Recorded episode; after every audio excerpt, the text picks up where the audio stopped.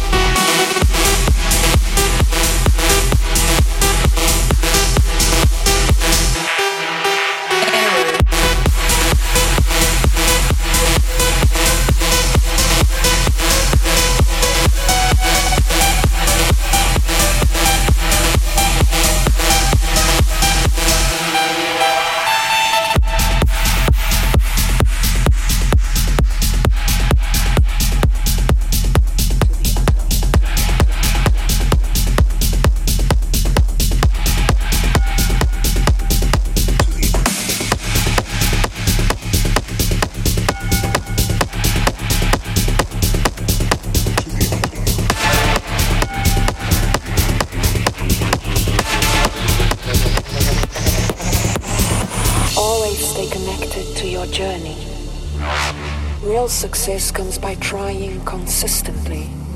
The pain you feel sometimes is not meant to leave you broken, but rather break you open.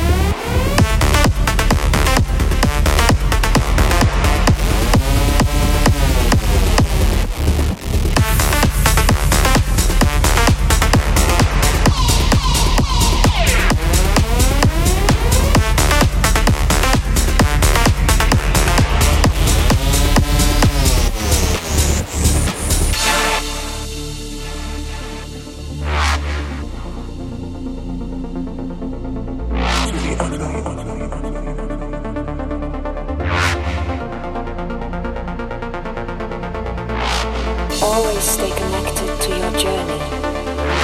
Real success comes by trying consistently. The pain you feel sometimes is not meant to leave you broken, but rather break you open. Release yourself.